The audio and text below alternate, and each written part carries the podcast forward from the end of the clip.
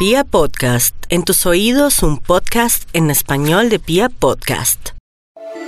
Los Capricornios están en el mes de la metamorfosis, todo lo que quieran cambiar, alterar, trastocar, transformar de sus vidas en su mano está.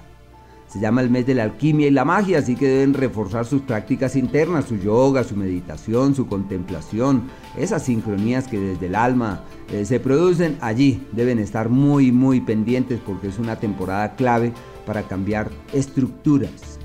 Primer semana, excelente laboralmente hablando. Segunda semana, decisiva para alianzas y acuerdos. A partir de la segunda semana, de este mes de agosto entran en un ciclo llamado el ciclo del amor verdadero. Es un tiempo de amores, de romances, de amorcitos, de amoríos, aunque los Capricornios le ponen la cabeza a todo, pero es una época amable, dura casi un mesecito ese ciclo y pensaría yo que es un tiempo favorable para reformular la historia en el amor y encontrar caminos de reciprocidad. De la salud tienen tres astros avanzando por el eje de los malestares, así que deben estar muy atentos para inhibir los malestares que surjan y estar pendientes para impedir que lleguen eh, situaciones complejas en ese sentido.